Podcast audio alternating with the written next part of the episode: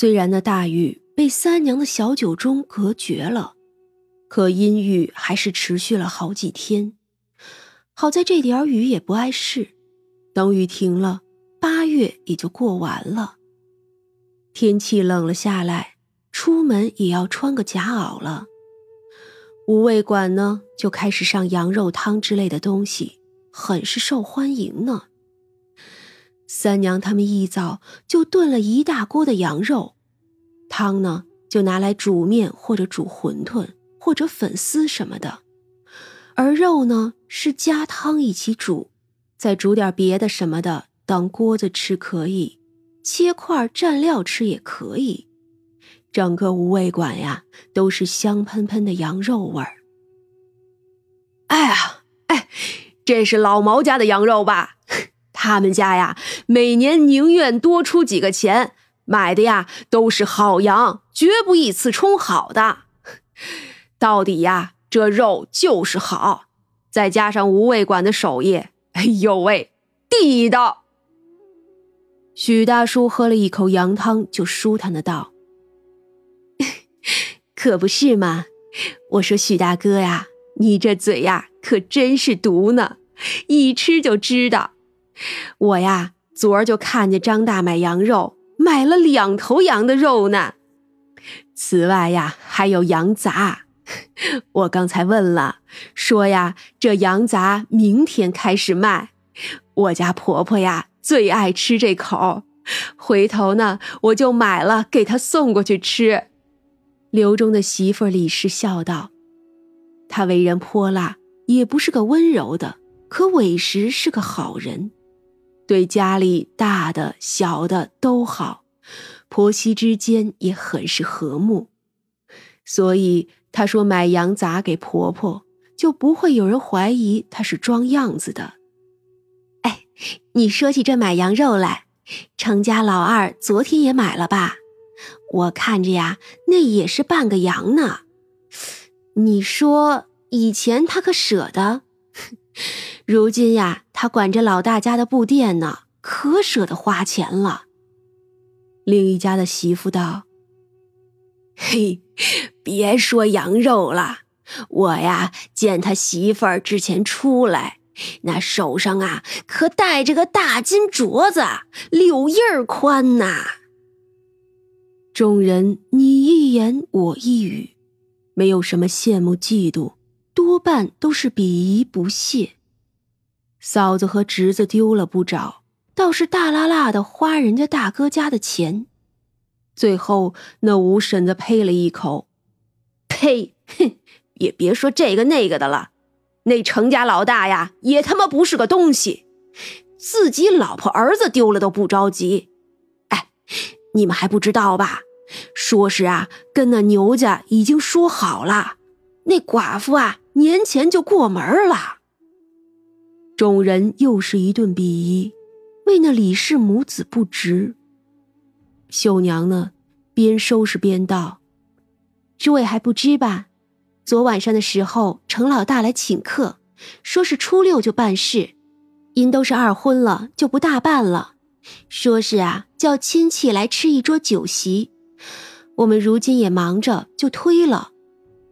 哟。”这前头媳妇还没有找到，是死是活也要给个时间吧？这就过门了？哼，这李家呀，也就是走了，不然呀，是不是要告他们个停妻再娶啊？哎呀，谁知道怎么回事儿呢？这官府啊也查了，确实没有查出什么。这程家的人呀，也真不是个东西。以后啊，都少接触点吧。那几个孩子才不是个好东西呢，叫那老婆子惯的，成日里打鸡骂狗的。哎，我可是亲眼见的，那个三儿亲手把一只小奶猫给掐死了。我看不下去，说了几句，差点叫那个老婆子给骂死。但凡他拦住一下，那猫啊就死不了的。哎呦，这猫倒也不是个人，可那也是个命啊！这么小的孩子就这么狠心，这长大以后还得了啊？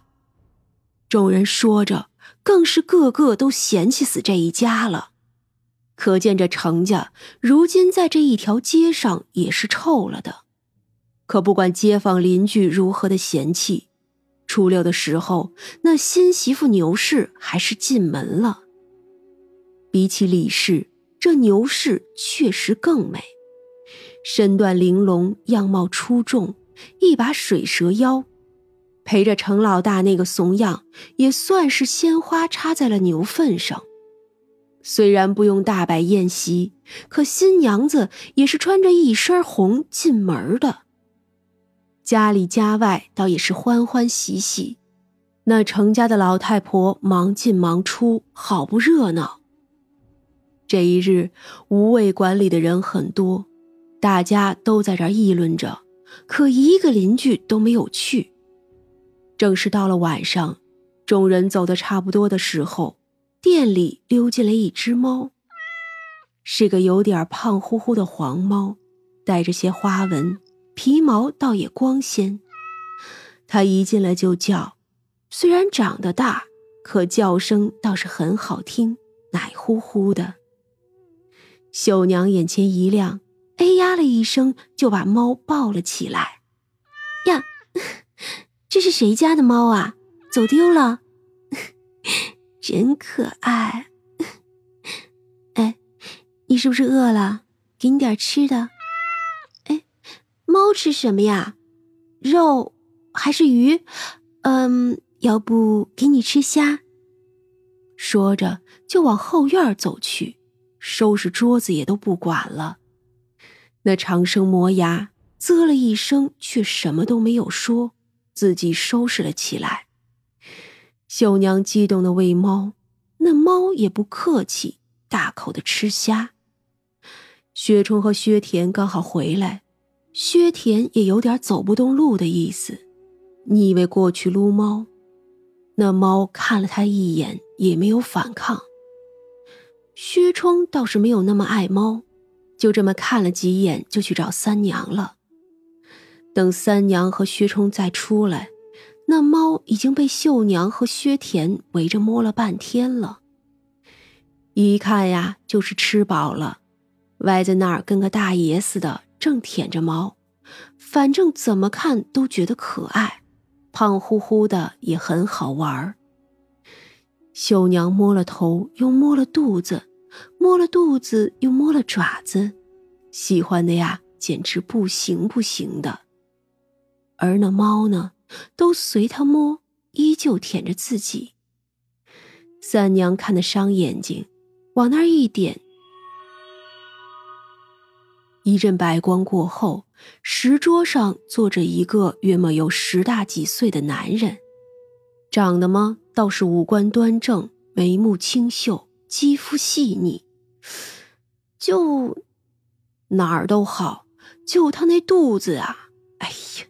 胖的四五层啊，而且啊，还维持着舔着自己一只脚的样子，整个呆住了。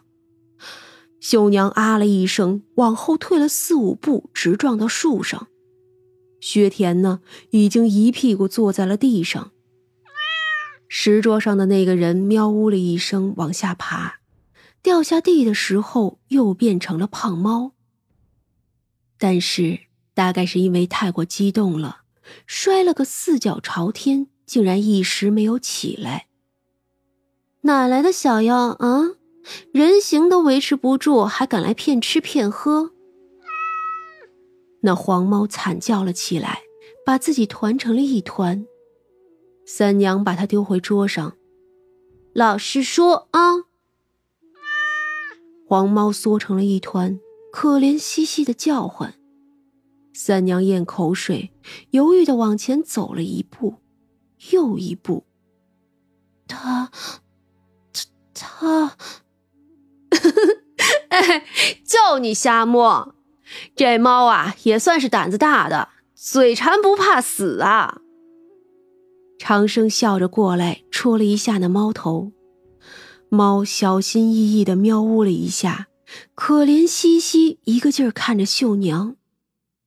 秀娘的手一直在抖，那是一种破灭的感觉，就是你很喜欢的东西，忽然变成了另一种叫你崩溃的东西，然后它又变回来的那种破灭。